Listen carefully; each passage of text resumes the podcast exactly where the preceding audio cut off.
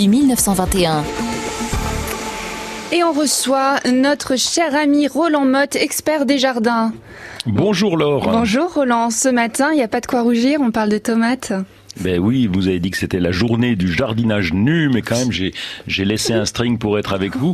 Et donc euh, ces tomates, eh bien, eh bien, eh bien, on va pouvoir commencer à les planter parce que vous savez que les tomates, vous le savez, c'est pas à vous que je vais le faire parce que vous êtes une une, une maîtriseuse de tomates. Oh là là. Eh bien, faut que les nuits soient entre 5 et 10 degrés. Donc on se méfie quand même dans le houdou. 5 à 10 degrés, faut pas que ça descende en dessous de Ah bah non. 5. Et puis attention, en plus, si on a du vent, s'il y a un petit peu de, si c'est une exposition un petit peu difficile, donc vraiment 5 degrés. Alors, si vraiment on est à la limite euh, et qu'on a une nuit, on écoute la météo sur France Bleu, on entend 5 degrés, on se, on se met un petit voile d'hivernage sur les tomates ou alors un, ne serait-ce qu'un journal simplement pour le protéger.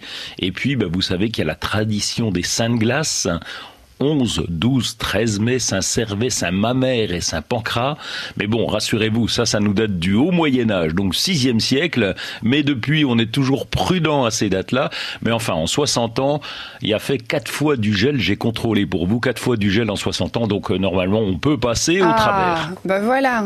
Alors comment on les plante ces tomates? Est-ce que vous avez des techniques?